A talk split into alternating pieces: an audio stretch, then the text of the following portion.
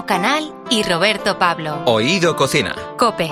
Estar informado. La historia de nuestra gastronomía está plasmada no solo en las recetas, también en las grandes obras de nuestra literatura. Empezando por el Quijote, podemos encontrar ahí referencias a platos que probablemente habrían desaparecido sin ese afán de Cervantes por nombrarlos, como por ejemplo los duelos y quebrantos. Sí, señor. También Alfonso X el Sabio nos dice que España es abundada de mieses, deleitosa de frutas, viciosa de pescados, sabrosa de leche y de todas las cosas que de ella se hacen. En la cocina española, historia, fuentes y protagonistas, encontramos recetarios, las referencias literarias y la contribución de los medios de comunicación a preservar a lo largo del tiempo nuestra cocina. Un trabajo que nos brinda Fernando Villaverde Landa. Fernando, bienvenido. Hola, gracias. ¿Qué tal? ¿Dónde has encontrado el mejor material que cuente nuestra historia a través de la cocina? ¿Dónde se encuentra ese material y, y qué ha vertebrado este trabajo que es eh, el que presumimos que hay años de investigación y mucho cariño a la hora de plasmarlo? sí. sí, los hay. Pues mira, mira, básicamente en la literatura, o sea, en la Biblioteca Nacional. Tenemos la fortuna de, que desde hace ya unos años eh, la gran mayoría de los fondos de la Biblioteca Nacional están digitalizados, lo cual facilita mucho el trabajo son de acceso gratuito además, es decir, que hace no tanto tiempo había que ir a la biblioteca, pedir uno por uno, esperar que te los trajeran y, o sea, habría sido un trabajo de muchos más años. Pues eh, la literatura es una joya para, para nosotros porque básicamente tenemos muy pocas fuentes directas, es decir, muy pocos recetarios históricos, no pasan de media docena antes del siglo XIX. Y además tienen la pega de que son, claro, recetarios de las élites, sobre todo de la corte. Y en esa descripción literaria, por ejemplo, estaba, decía eh, Urbano, ¿verdad?, en Cervantes, ¿no? Pues los duelos y, quebrantos. No sé si hay una buena descripción de lo que son, de lo que es el recetario, ¿no? De lo que son, lo que es la receta en sí, o pasa más un poco, pues diciendo eso, ¿no? Que, están no, tomando. No, no, no suele haber, no suele haber descripciones.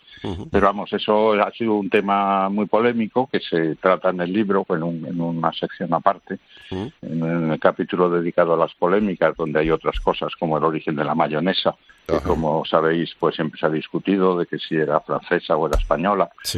Entre esas polémicas, la, de los duelos y quebrantos es, un, es un clásico, digamos, ¿no? Porque ha habido opiniones de, para todos los gustos, no solo de gastrónomos, sino también de filólogos y, y eruditos de la, de la literatura, ¿no? Entonces, eh, Cervantes no lo concreta, pero bueno, se ha llegado a la conclusión por otras fuentes, porque aparecen en otros sitios que han descubierto los investigadores, en que era un revuelto con lo que llamaban grosura o gordura, pues que eran las partes más menos nobles del, del cerdo, ¿no? Entonces, del cerdo o incluso o incluso del, del ganado vacuno.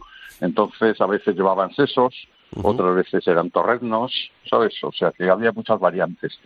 Pero en cualquier caso, cosas ricas, con, con, cosas ricas y al alcance, sobre todo al alcance de todo el mundo, ¿no? no era un plato de la corte, era un plato del pueblo. La ventaja, por ejemplo, el siglo de oro, como sabéis bien, está repleto de personajes que son criados y criadas, labriegos, jornaleros, pastores, y que hablan a menudo de lo que comen. Y esa es prácticamente la única fuente que tenemos, porque, como decían los recetarios, no recoge lo que comía el pueblo o las clases medias. porque no eran para ellos. O sea que el, el, siglo de es que se publica es fundamental, sí, sí. Sobre todo el teatro. Bueno, la novela también, por supuesto. Y luego el 18 y el 19 también, por supuesto. O sea, Galdós es una mina de información. Las recetas que, que, hacemos hoy en día o que elaboramos hoy en día son fiel reflejo de han cambiado poco o por el contrario se han tuneado, ¿no? Voy expresando, bueno, hay de, una expresión ahí. Hay de todo. Hay algunos ejemplos muy curiosos. Por ejemplo, los calamares en su tinta aparecen ya en un, en un recetario de finales del siglo XVI, donde habla que hay que utilizar, que hay que guardar al limpiar el calamar la vejiga de licor negro, que, que es como lo llamaban entonces, a la bolsita de tinta. es una receta muy parecida a la que hacemos hoy. Hay otras cosas, otras cosas que han cambiado muchísimo y muchísimos que han desaparecido. ¿Sabes? Yo en un capítulo del libro que titulo 100 recetas esenciales, que no ha sido fácil reducirlo a 100, claro. Pues lo, divido en dos, en dos apartados, recetas clásicas pero aún vivas, vivas hasta cierto punto, y de esas he seleccionado 70. Y luego otras 30 ya absolutamente desaparecidas porque fueron muy importantes en, Dinos una, por los ejemplo. siglos pasados. Por ejemplo, el manjar blanco. El manjar, El manjar blanco. blanco, sí. Ujú. eso es un, es un clásico. ¿Qué es? Eso ¿Qué sí es? que Era, es un- era una pasta de pechuga de gallina cocida con almendras y leche. No, almendras y leche, sí. Con almendras y leche. Y hecho una especie de papilla que se podía hacer con más o menos eh, densidad, ¿sabes? O más ligera o más espesa, pero que era una cosa muy apreciada y con azúcar, por supuesto. Ah, o sea Una que- de las cosas que hemos abandonado es echar azúcar a todo, a Ah. todos los guisos salados, me refiero. ya, a la fuerza ahorcan, eh, Fernando, o sea, porque si, si siguiéramos, fuerza si siguiéramos Eh, comiendo eso. Eh, eh, En no alguna hay ocasión. ningún gran plato histórico que no que sea salado, pero que no lleve azúcar. Que digo que en alguna ocasión, como tengamos muy a la par los dos frasquitos, el de azúcar y la sal, ha habido confusiones y varía bastante el sabor, ¿eh? De, de lo que estemos haciendo. Eh, te iba a decir, eh, ahora mismo la gastronomía, a mí no me gusta decir que está de moda, porque yo creo que la gastronomía siempre ha estado. Ahora a lo mejor tiene más visibilidad también porque Sí, hay más herramientas, es verdad que hay Sí. eh, pues eh, cocineros, cocineras, no chef, que, que están ahí no más en, en la parte artística. Pero te iba a decir que, que si también hemos sido referencia en nuestra gastronomía en la literatura eh, fuera de nuestras fronteras. Eh, bueno, ahí también recojo en el libro en un capítulo. eh, lo más importante son los testimonios de los viajeros extranjeros que vienen a España y cuya visión de la cocina española normalmente es muy negativa. Todo les parece muy graso, muy, muy, muy, muy, muy, picante. O incluido el ajo, y muy poco elaborado. Estoy hablando de franceses e ingleses, que son Sí. los que más vinieron, pero ya desde antes, incluso desde el siglo XVI, hay viajeros que es muy raro el que dice que viene comido en España. ¿sabes? Pero eso es simplemente porque estamos en una época en que no había comunicación. Hasta el 19, el 18, el 19 no hay comunicación entre las cocinas nacionales. Entonces no están nada acostumbrados. Claro, Claro, es que te iba a decir, yo creo que será más por costumbre que por otra cosa, ¿no? O sea, porque Claro, sí, que sí, sí, por eso no son capaces de. Hombre, algunos que pasan, es que es distinto el viajero que viene y recorre España en un mes o en dos meses, de él, por ejemplo, un diplomático que pasa años en España y que dejan escritas sus reflexiones sobre el país. Estos, eh, en estos es más fácil encontrar gente que le gusta ya la cocina española, es por lo que tú dices, porque llevan tres años comiéndola y ya son capaces de apreciar. Pero el inglés que viene eh, por primera vez entra por Fuenterrabía y se encuentra con ajo a todo pasto, Sí. con aceites poco refinados y tal, pues se espanta, ¿no? Normal. Bueno, eso también hay, eh, a la- en el sentido inverso también suele ocurrir. Nosotros Claro, nos seguimos claro. espantando cuando vamos a comer a, a- a Inglaterra, a pesar de que ahora hemos avanzado mucho en cultura gastronómica, ¿no? Bueno, Sí, Victoria sí, Beckham creo que fue la que dijo que olía toda Sí. España olía a ajo. Madrid decía que olía a ajo la Victoria Beckham. bueno, Victoria Beckham, sí, señor.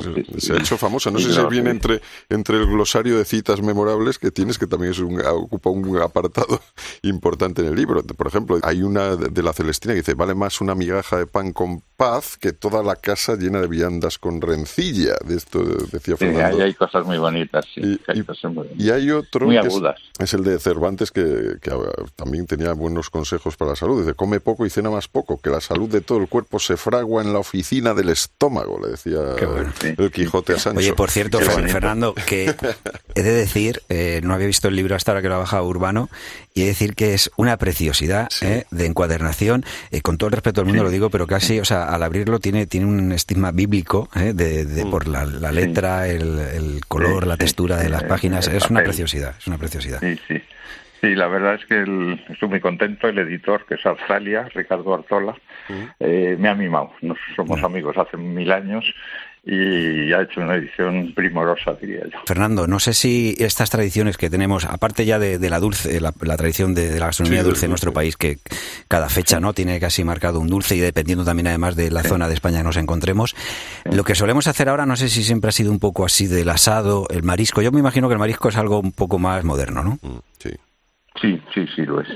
De otras cosas porque eh, quitando las zonas costeras el, el marisco no llegaba en buenas condiciones a- al centro, bueno, a, a la, a la España interior, digamos, ¿no?